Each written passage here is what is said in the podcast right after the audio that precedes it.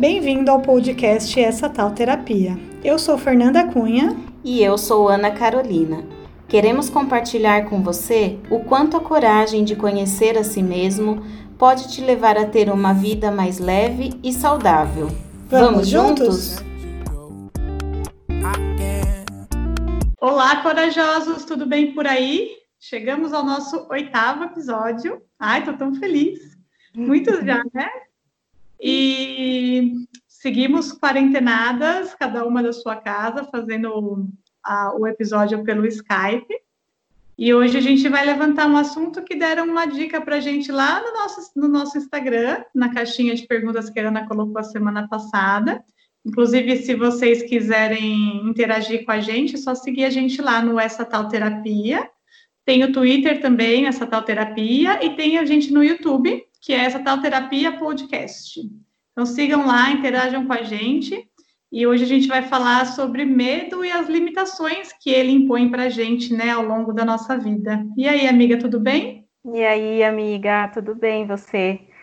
Oi, corajosos, tudo bem com vocês? Todo mundo por aí ligado, né? Nessa nessa nossa época atípica que estamos vivendo, não só aqui no Brasil, mas no mundo, né?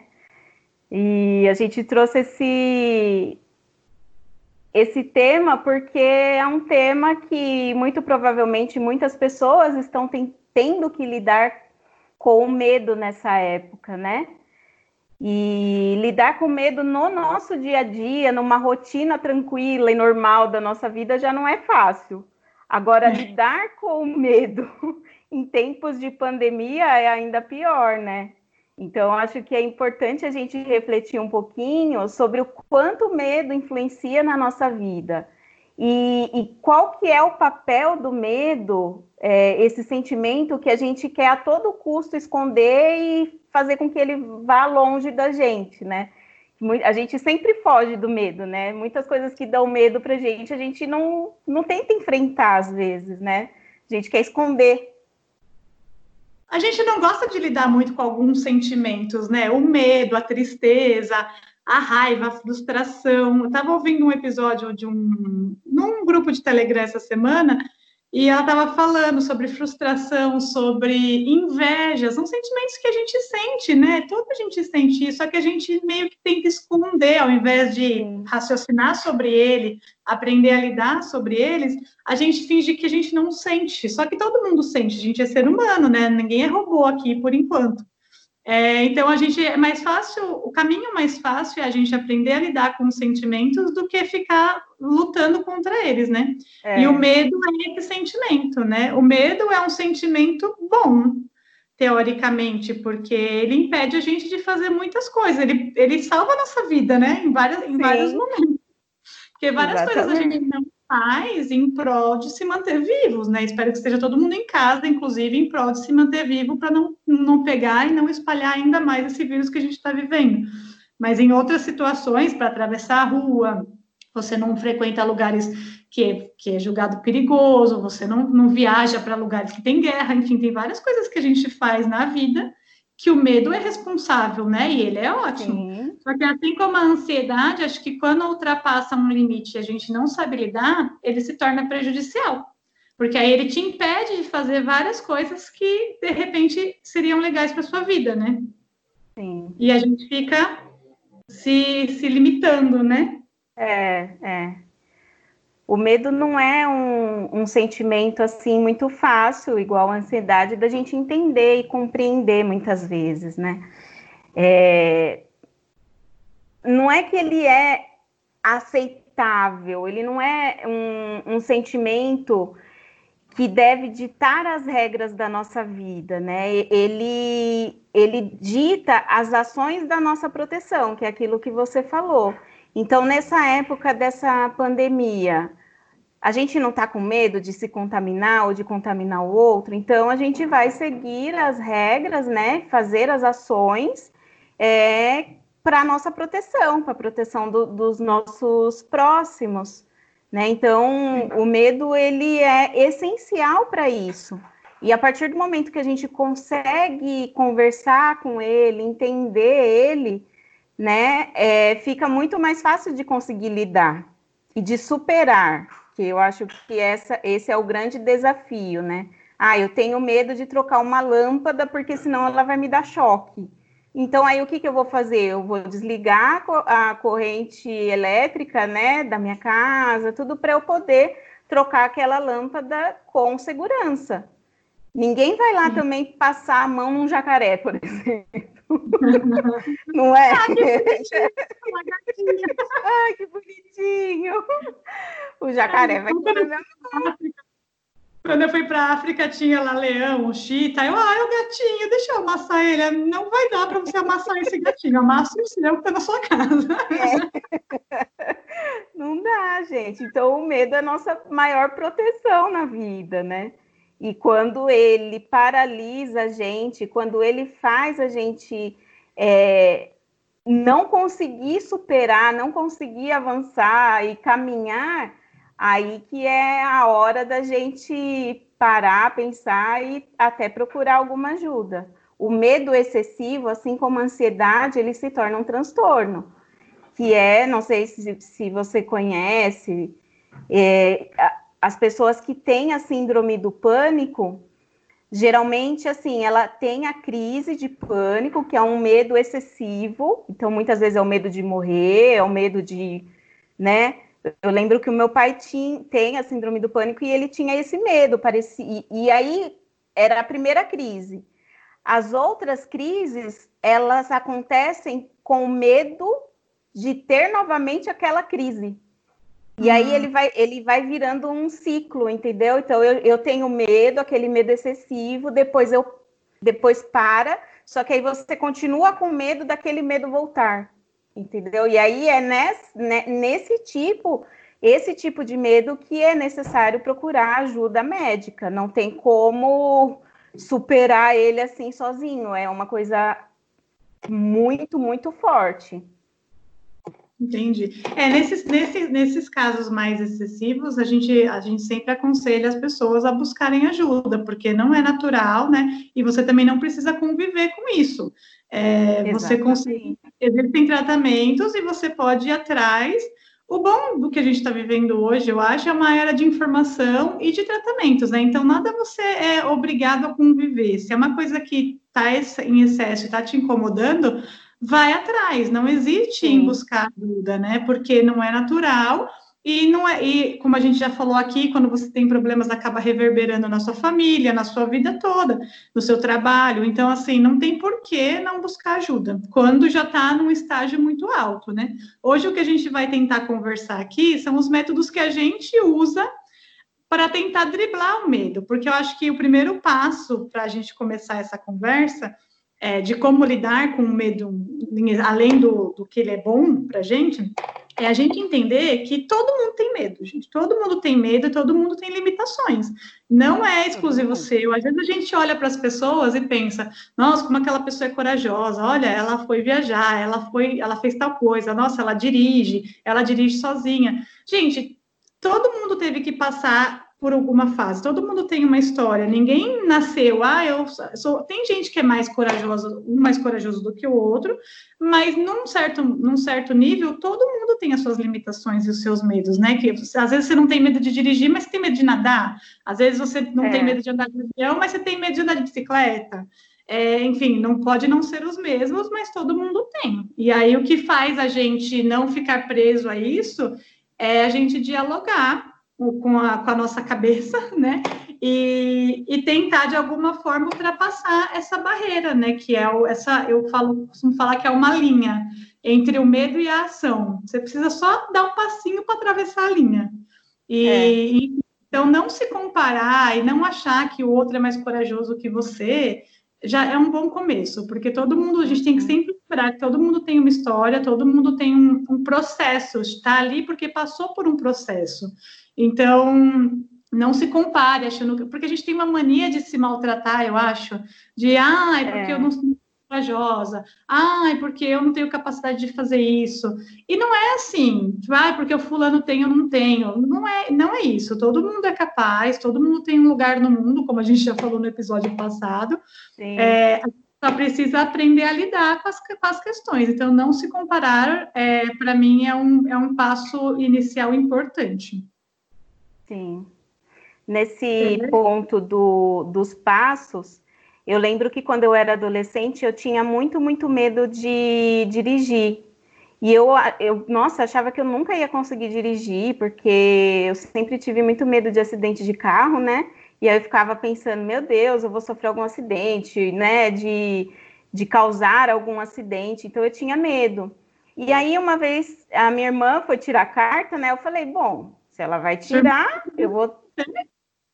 Minha irmã tirou primeiro do que eu. Acredito. Não, na verdade, é, ela, ela começou com 18, acho que ela foi tirar a carta com 18 anos ou 19. Eu tirei carta com 21, 22 já. Nossa, e a desde tinha... por causa do medo? Por causa do medo, eu achava que eu nunca ia conseguir dirigir. E aí ela tirou, ela foi fazer autoescola, eu falei, bom, se as pessoas dirigem é porque aprenderam. E aí eu ficava pensando, bom, eu já aprendi, né, usar computador, também não sabia. E aí eu, eu pensei, eu vou então um passo de cada vez. Fui fazer autoescola, aí lá na autoescola a gente tem as aulas teóricas, né? E aí você vai aprendendo uma coisinha de cada vez. E aí você vai acabando criando uma confiança naquilo, né? Foi o que aconteceu. Quando eu fui para minha aula prática, a hora que eu sentei no carro, parecia que eu e ele éramos assim um amor de outras vidas. É, já era um... Porque eu me, eu me, nossa, eu me realizei, assim, é uma coisa que eu gosto, todo mundo sabe que até hoje dirigir é minha paixão. Eu gosto, não me importo com trânsito. Claro que, né, tem dias que a gente não gosta muito do trânsito, mas eu gosto de dirigir em qualquer lugar, em qualquer momento porque aquele medo que eu tinha, é, eu alcancei esses passos, né? Ultrapassei esses passos e fui ganhando confiança em mim. Então, o medo ele precisa trazer isso para nós, né? Que é a nossa ação com relação a ele é, faça com que a gente cada vez mais se sinta seguro e, e ganhe confiança em nós. É, porque vamos supor, se você não tivesse medo, se a gente não sentisse o medo, né, o ser humano, aí para dirigir, você ia entrar no carro e ia dirigir. Aí, olha que responsabilidade, né? Você não ia saber, você corre o risco de bater, de machucar alguém, você não, conhece as regras. Então, assim, fazer a autoescola, aprender com segurança, te prepara para aquilo. Então, Sim. você vai ao Eu lembro que quem me ensinou a dirigir foi meu irmão mais novo, mas eu tinha 18 anos, ele tinha 16 e ele já sabia dirigir, porque meu pai já tinha ensinado ele, lógico, né? Sociedade uhum. machista. Menino, e aí, é. ele falou assim, Fernanda, entra no carro, desliga o rádio, põe o cinto, não, não, não deixa que nada tire sua atenção. Aí ele me ensinou na rua, na, o carro estacionado, a gente ia para frente e para trás com o rádio desligado. E aí eu, eu ficava pensando, nossa, é muita coisa, muito comando, eu nunca vou conseguir dirigir e ouvir música. E assim, é. hoje eu dirijo cantando igual uma louca, quem me encontra no é. mas você primeiro aprende a dirigir devagarinho, aí aprendi, primeiro eu ia para frente e para trás, depois até o final da rua, depois eu fui para a escola, Aí eu aprendi, enfim. Só que até hoje, por exemplo, eu tenho medo de machucar alguém. Eu dirijo muito consciente de que é uma arma. Tipo assim, eu fico, eu fico meio tensa, sabe? Assim, de ai meu Deus, se eu derrubar um motoqueiro, se eu atropelar alguém, eu morro de medo disso acontecer. Só que eu não deixo de dirigir, já. Eu dirijo desde os 18, eu tirei carta com 18. E eu, e... eu vou mesmo assim, entendeu? Eu vou com Mas cautela. Então, aí você vê que esse seu medo de machucar as pessoas fazem você ter uma ação de dirigir com segurança, de ter cautela, de ter atenção no trânsito, né? Então, ainda assim, esse medo traz essas ações boas, né, de proteção, tanto para você quanto para quem está na rua também ele está no lugar certo dele, né? Que é me Isso. impedir de fazer umas loucuras, de dar uns cavalinhos de pau, de sair atropelando todo mundo, às vezes, apesar de às vezes eu querer. Porque às é. vezes fica, é, briga no trânsito, tudo isso eu penso muito antes de me estressar e reagir, porque eu sei que é perigoso, não é uma coisa ok, né? Mas, mas nunca me impediu de dirigir. Eu fui atrás, aprendi, porque é isso, né? Faz todo o processo para gente, a gente aprender e fazer aquilo com segurança. E a gente só faz, a gente só aprende fazendo, né? Não tem é. muito caminho, né? Sim. Enfim, e aí, ainda nesse sentido, o que eu queria dizer é que o nosso cérebro, ele é preguiçoso, né? Então, assim, a gente fica nessa zona de conforto, que se você tivesse alimentado o seu medo de dirigir, você ia ficar ali, tipo, não, deixa a banda de ônibus mesmo. Agora que tem Uber, muita gente desiste de dirigir, porque ah, agora tem Uber, não preciso, entendeu? Então, a gente tem que, que, que ter uma atitude, acho que a gente tem que ter uma ousadiazinha para enfrentar o medo, né? É um pouquinho de ousadia dentro da segurança, é, mas não se entregar para o medo. Uhum. Né? Exatamente. É, é isso que difere um pouquinho quem toma atitude e quem fica preso, né? Igual gente que tem medo de andar de avião. Meu pai morre de medo de andar de avião, por exemplo. Só que ele anda de avião. Aí uhum. ele outras táticas. A tática dele foi estudar, tipo assim, ah, quantas pessoas morrem de avião e quantas pessoas morrem em acidente de carro, por exemplo. É, quantas pessoas pegam avião por dia no Brasil, vamos pensar só no Brasil, em São Paulo, e não acontece nada. Então, é. só que a, a, vontade dele de conhecer lugares no, no Brasil, meu pai viaja mais para o Nordeste, assim, ele gosta muito de praia. Então, a vontade dele de conhecer é maior do que o medo dele de andar de avião. Então, uhum. ele, aquela frase, se der medo, vai com medo mesmo? Sim, é, eu acho que é isso que tem que ser. Ele vai com medo Aí, acho que hoje em dia o medo dele nem é medo, é uma sensação estranha de estar no avião, porque ele tem medo de altura. É, então, acho que nem é medo mais, mas porque o medo também, como o cérebro é acostumado só com o que ele, com a zona de conforto, com o que ele conhece, ele fica com medo do que é novo. Só que o novo é. só é novo enquanto você não fizer. Se você atravessar a linha e fizer, aquilo não vai mais ser novo. Uhum. Já vai ser uma coisa ok para o seu Algo cérebro. Algo conhecido, né? Algo conhecido. E vira um ciclo, porque aí vem outra coisa desconhecida, e aí dessa outra coisa você atravessa a linha de novo, faz, aí se torna conhecido. E assim a gente vai evoluindo nessa questão do medo. Eu acho até que com o tempo, fazendo esses, esses exercícios consigo mesmo, eu acho que o, a gente vai meio que perdendo o medo, de, essa coisa de, esse vício de ter medo de tudo. Eu Sim, acho que dá é... uma diminuir. Você não acha? Eu, por exemplo, eu não acho. tenho medos. Eu também não. Eu fiquei, foi, para mim, foi um, eu pensei muito, né, nessa, nessa nossa pauta por causa disso. Eu ficava pensando, mas gente, eu não, do que, que eu tenho medo? E aí eu fui lembrando esses pontos, né? Bom, eu tinha do carro, o do avião, eu também tinha muito medo de andar de avião. E eu, para mim, era uma coisa muito distante, primeiro, né? Porque na nossa adolescência, na minha juventude, não era tão normal as pessoas é, andarem de avião, né? Porque avião era coisa de rico. Você entrega é. a nossa idade falando isso aí. Mas, é, Mas, amiga. É que eu não posso falar, eu não posso falar aqui sobre governo, mas tem uns governantes aí que fizeram os pobres andar de avião Aí, ó, agora ninguém mais quer que eles voltem. Eu viajei quando eu era adolescente. É, a primeira vez que eu viajei, acho que eu tinha uns 12 anos. E eu lembro que gente, era um evento, a gente se arrumava para ir para o aeroporto. E aí você sabe que até hoje eu vou para o aeroporto parecendo uma mendiga, né? Tipo, eu pego, eu pego a roupa mais confortável, porque eu odeio viajar desconfortável. E eu tô sempre correndo no aeroporto, porque geralmente eu chego meio em cima da hora, então é sempre tênis e roupa confortável, até porque eu também sinto frio no avião, então é sempre um moletom. E a minha mãe fica doida, ela fala: Você vai desse jeito para o aeroporto? Você quer que eu vou como? porque você não, né? você não vê ninguém bem vestido lá na rodoviária do Tietê. Mas até hoje e... você vê um pessoal meio. Você vê bastante gente ok, com roupa normal, mas você ainda vê gente de salto. Eu acho o máximo é... que vai de salto. Ah, eu gente... acho assim que. E, e, tinha muito disso, né? Então, imagina. Então, na minha cabeça, eu nunca ia andar de avião, né? Só que quando surgiu a oportunidade, que foi recente, eu, eu, a primeira vez que andei de avião foi em 2014, no final de 2014. E, e aí eu ficava pensando, gente, eu fiz igualzinho seu pai.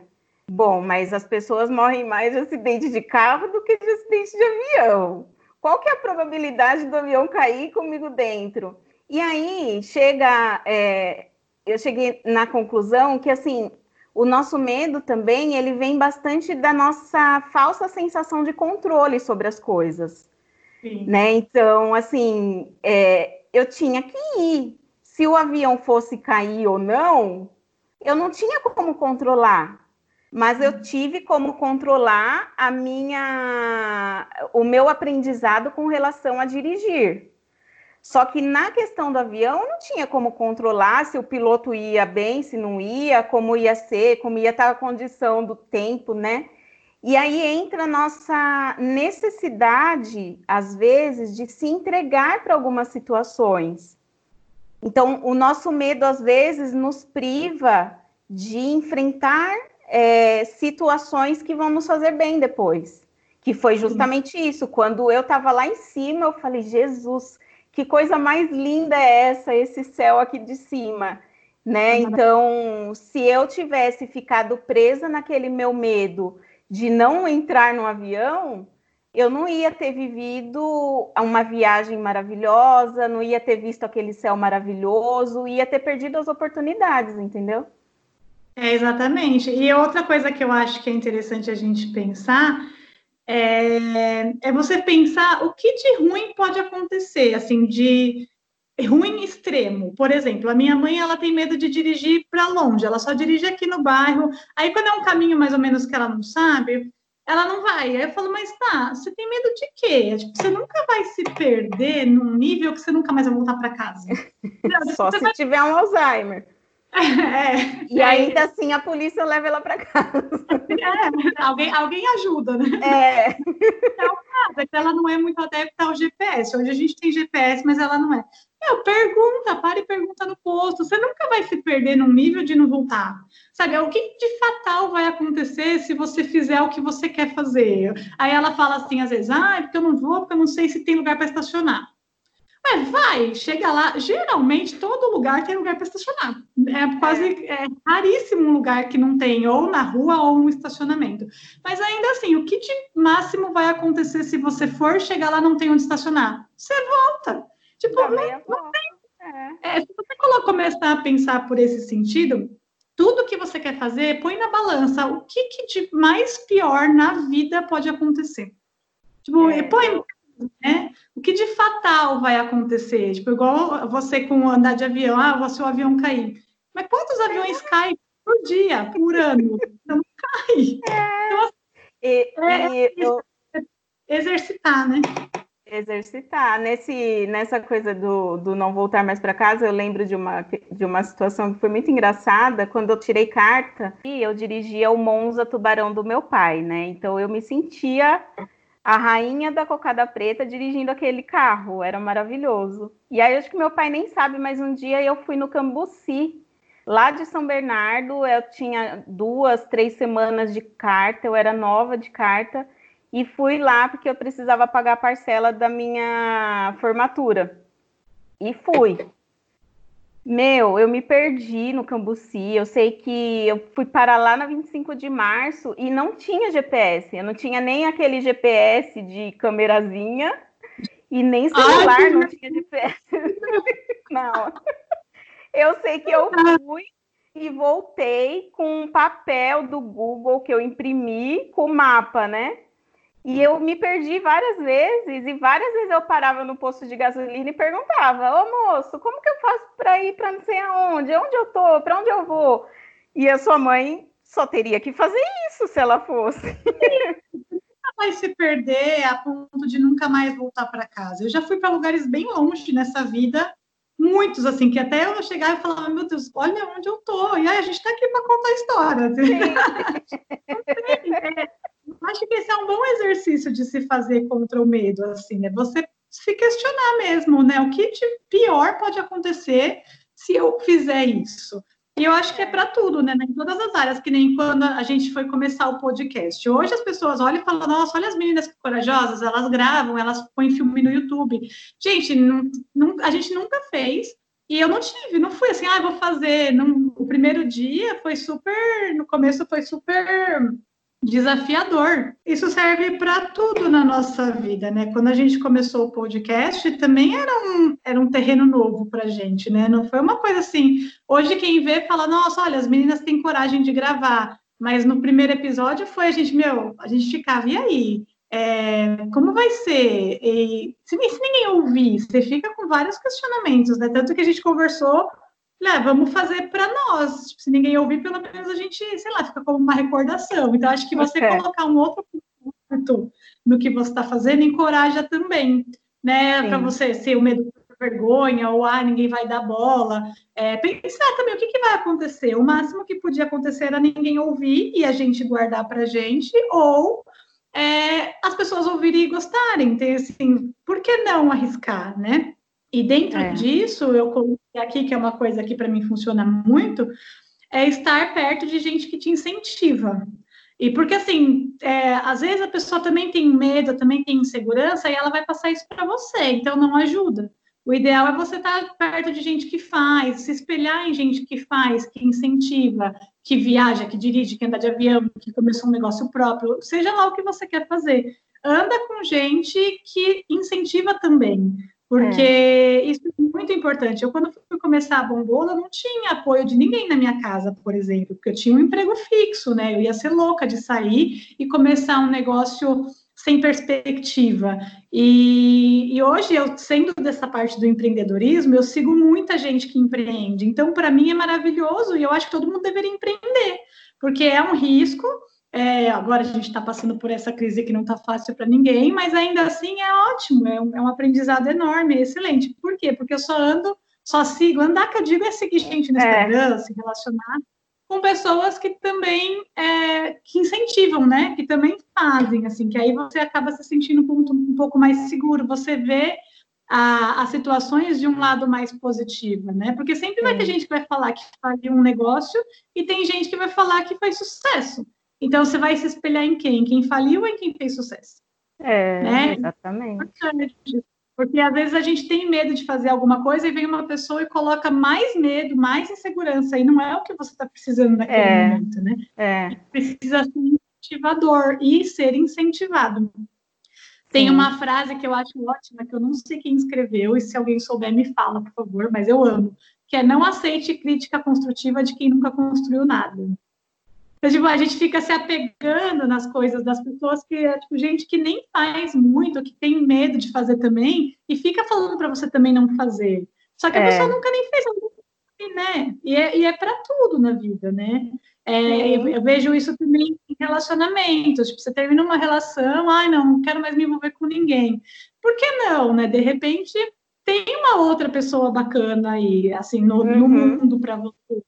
Não tem por que você se apegar ao medo de sofrer porque você sofreu no, na outra relação. Claro que tem todo é. um trabalho a ser feito, mas isso não pode ser limitante, né? Não pode te limitar a ponto de você nunca mais viver nada, né? É, eu, esse, com essa pessoa que eu tô namorando agora, no começo, quando a gente se conheceu, eu também fiquei com medo. Eu ficava, é, tava tudo tão legal, tudo tão interessante, e ainda assim eu, eu meio que paralisava, tipo, meu, será que eu devo ir? Será que eu devo insistir, investir? Você fica meio assim, por mais que todos os sinais estão dizendo que sim, mas você fica meio, né? Talvez para você não cair de cabeça. Que é, que é o que a né? gente né? já mas conversou, não... né? É. Do nosso mas não é medo você deixar que vai dar alguma coisa errada. É, é só para você ter cautela, né? Mas ir, porque tem muita coisa depois da linha, gente, que é muito legal. É. E a linha. Mas é o nosso pensamento também, ele acaba boicotando a gente, né? E aí a gente tem que entender que assim, existe o, o, nosso pensamento, ele vive de hipóteses. E se a gente fica se apegando a essas hipóteses, a gente tem medo de ultrapassar a linha, que é isso que você falou. Ah, mas como que eu vou? E se vai ter um outro relacionamento for igual? E se, e se? Gente, e se? E se a gente ficar só pensando nisso, a gente não vive.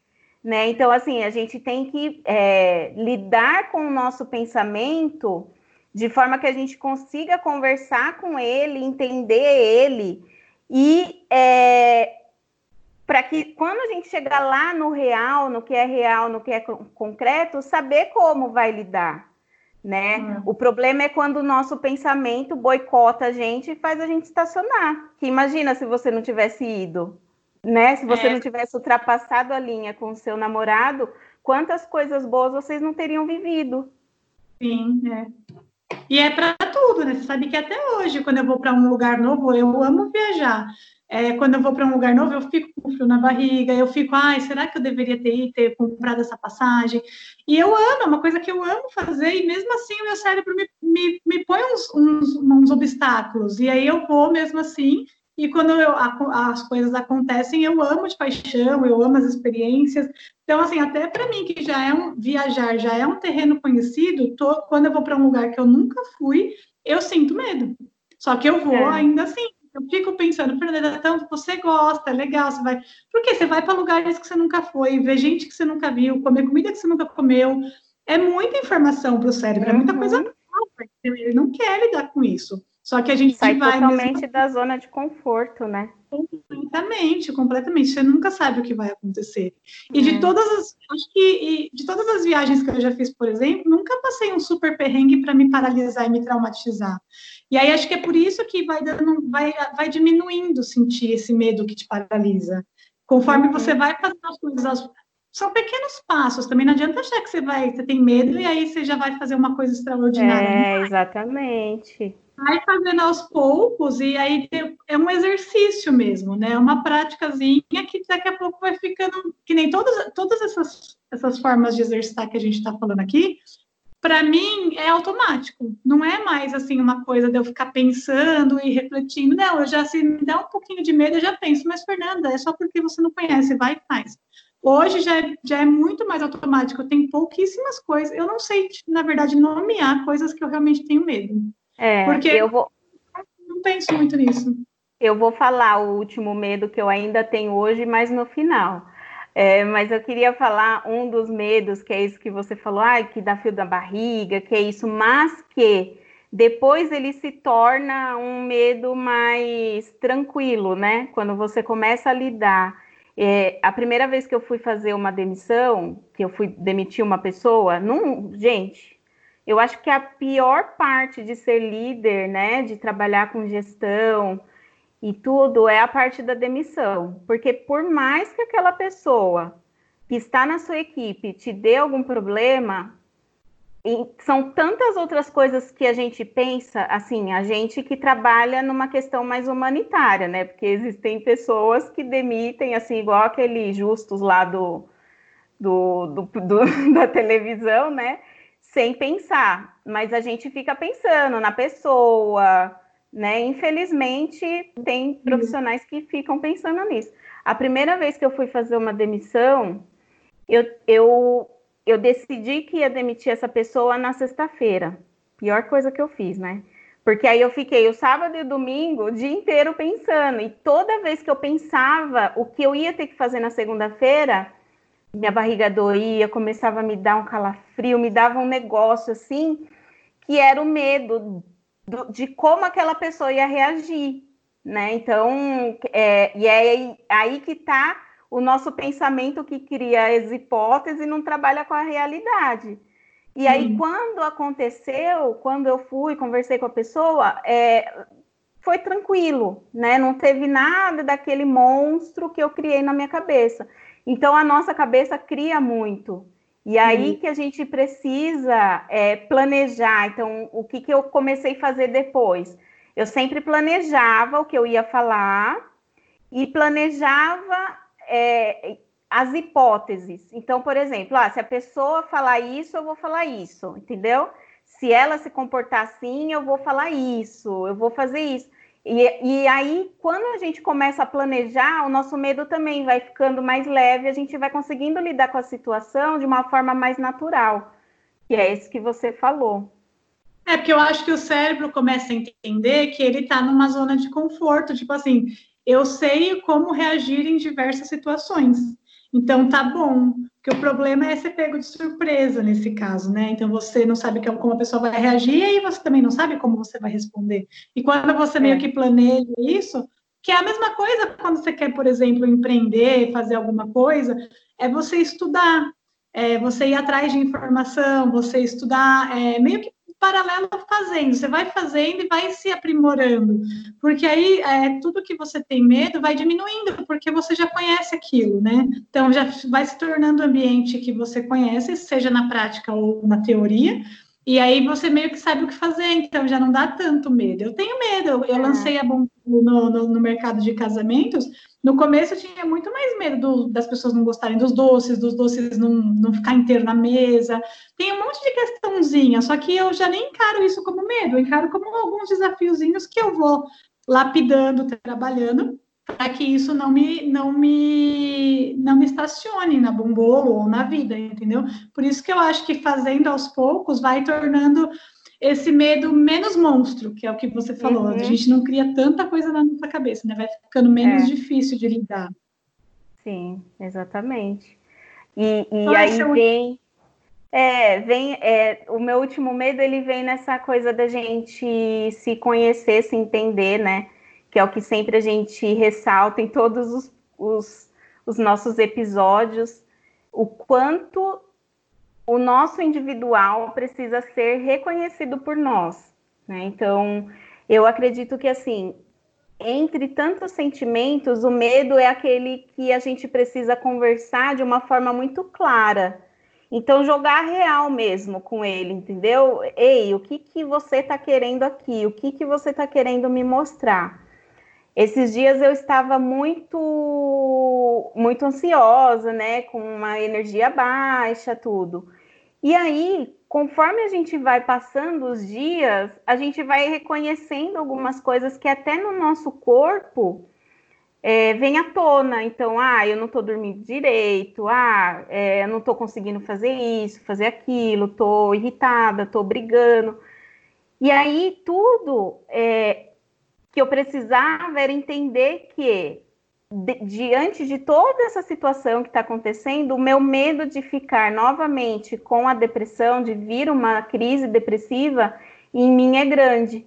E aí, quando a gente consegue conversar com esse medo, entender, bem, o que, que você está fazendo aqui, meu filho? Fala para mim, o que, que você veio fazer aqui agora? E aí, Trata, ele... né? Isso, e ele vai te dando esses sinais entendeu? Que é, que é interessante. E aí, o que, que eu preciso fazer com ele? Ah, eu preciso conversar com a psicóloga sobre os meus sintomas. Eu preciso voltar no psiquiatra. Eu preciso fazer atividade física. Todas as ações que eu preciso fazer para me proteger daquela doença que eu não quero que volte, entendeu? Então, é, na nossa questão de autoconhecimento, conhecer os seus, os seus medos, os nossos medos, eu acho que é o mais importante. Hoje em dia, eu também não me vejo uma pessoa com medo, né? Claro que eu tenho medo de assistir filme de terror, mas aí não conta. Só que assim, eu enfrento as coisas e eu enfrento assim, que eu acredito também que vem do, do, nosso caminhar, de tantos desafios que a gente já passou na vida, né? E a gente vai se sentindo mais seguro. Então, é, eu não tenho medo, por exemplo, de mudar de emprego, tem muitas pessoas que têm medo. Eu não tenho medo de começar um novo curso, de fazer um curso, sabe? São coisas que eu não tenho, mas o medo de que a depressão volte eu tenho. Então, é, quando eu começo a reconhecer esse medo e converso com ele, né? E passo a entender ele, e ele vai me mostrando esses sinais também, é, meu, é só daqui para frente, entendeu, gente? Você não fica esperando um milagre, né, amiga? Tipo, você, você identifica e já toma uma atitude em relação àquilo, porque também não adianta nada, ai, eu tenho medo da crise voltar, mas vou ficar aqui esperando ela aparecer, ou esperando que ela não apareça. Sendo que você já está tendo alguns sinais de que ela pode estar voltando. Então, ah, já vou resolver, já vou no médico, já faço, já então, se conhecer é muito sobre isso também, para a gente não ficar esperando, né? Esse negócio de sentir medo, você não pode simplesmente achar que um dia o medo vai desaparecer, porque não vai. Se você não trabalhar isso, é, você vai sempre sentir, né? Então, assim, é aquilo que eu falei, não vai ser uma mudança radical, mas em algum momento, é, fazendo aos poucos, em algum momento isso vai se, se, se dissipando, né? Vai se diluindo e ficando menos difícil. Dicas de quarentena. Então vamos para as nossas dicas de quarentena agora, galera. Tá, alguma aí? O que você fez essa semana ou alguma coisa aleatória? Ah, e para mim foi assim, foi difícil encontrar uma essa semana, né? Porque como eu falei, eu não, não estava numa semana muito tranquila. Mas assim, o que eu pensei de falar é que nessa quarentena a gente se permita. Se permita o quê? Se permita acordar mais tarde, se permita fazer nada. Eu acho que isso é muito importante, porque eu me cobro muito.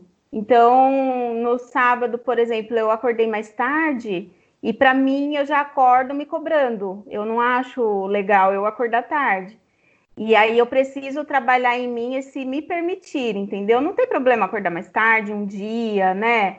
É, ah, eu não quero fazer nada hoje. E eu acho que todo mundo precisa é, entender esse processo também, de, de, de que a gente às vezes precisa se permitir algumas coisas para nós é fácil, a gente não tem filho, né? A gente não tem assim uma responsabilidade com um ser que, que depende da gente.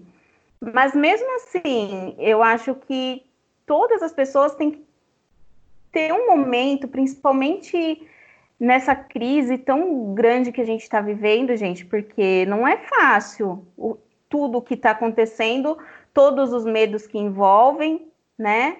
É, todos os desafios, todas as nossas dificuldades de encontrar uma luz no fim do túnel, né? Então, às vezes, a gente precisa se permitir, se permitir ficar triste, se permitir, às vezes, ter uma ansiedade, querer comer o dia inteiro, se permitir dormir, dormir à tarde, né? Tirar um cochilo à tarde, se permitir pegar um dia, não fazer nada, só assistir televisão, que eu achei que você fez essa semana, né? O dia que você ficou de de folga. Nem e eu descesse na terra não ia sair do sofá. e eu cumpri. É, e eu acho que é, é importante. Eu falo isso como dica para todo mundo, mas para mim também, porque é, eu tenho essa dificuldade de. Eu me sinto muito culpada se eu fico um dia assistindo televisão, se eu fico um dia sem arrumar cama, coisas pequenas assim, mas eu eu ainda tenho dificuldade de me permitir. Então, a minha dica é também para mim. É, nesse sentido, eu até a semana passada eu trabalhei muito por causa da Páscoa e essa semana eu resolvi que eu ia relaxar. E eu tô me deixando dur dormir até 10 e meia todo dia, amiga, não é só um dia, não. É. Eu e os delícia. até 10 e meia, 11 horas, aí a gente toma café 11 e meia, aí a gente almoça 3 horas, aí a gente janta 10 horas da noite, a gente tá nesse ritmo. Que ah, sonho. eu tava cansada, e eu falei, eu não vou fazer, pronto, entendeu? Não, não tenho encomenda essa semana, até ia começar no iFood, mas poderia ter começado. Eu falei, ah, não, eu vou, eu tinha que cobrar o pessoal da Páscoa, tinha umas coisinhas para fazer.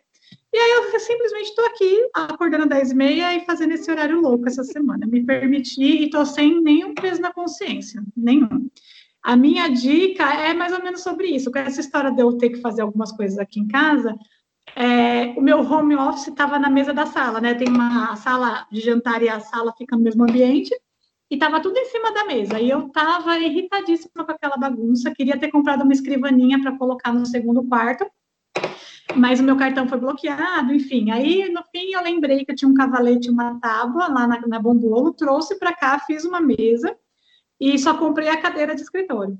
E aí eu achei tão interessante, porque eu já tinha visto algumas pessoas falar sobre isso no Instagram e eu ainda não tinha feito, que é você ressignificar algum ambiente da sua casa. Então, mudar algum móvel de lugar, pintar alguma parede, às vezes só trocar, troca o sofá e o rack, ou cria um ambiente se você não tem, ou cria, ou arruma umas plantinhas, igual você arrumou na semana passada, é, faz um jardim, qualquer coisa que dê uma, uma modificada na casa. Porque eu, eu montei ontem o home office, eu fiquei tão orgulhosa, e é tão gostoso, porque agora a bagunça não tá mais aqui na sala, tá lá arrumadinho e tal, e eu não preciso ficar toda hora tirando as coisas de cima da mesa para comer, porque agora cada coisa tem seu lugar. e dá, um, dá uma animaçãozinha, assim, de uhum. ver, sabe, é, um ambiente novo, uma coisa diferente. Então, eu acho que é isso, assim, fazer alguma coisa com as próprias mãos, né? Eu acho muito legal. Eu sou muito da, da parte de arteira, né? De artesã. E eu gosto muito. Então, de repente, fazer alguma coisa, ressignificar algum móvel ou mudar algum ambiente, acho que ajuda bastante.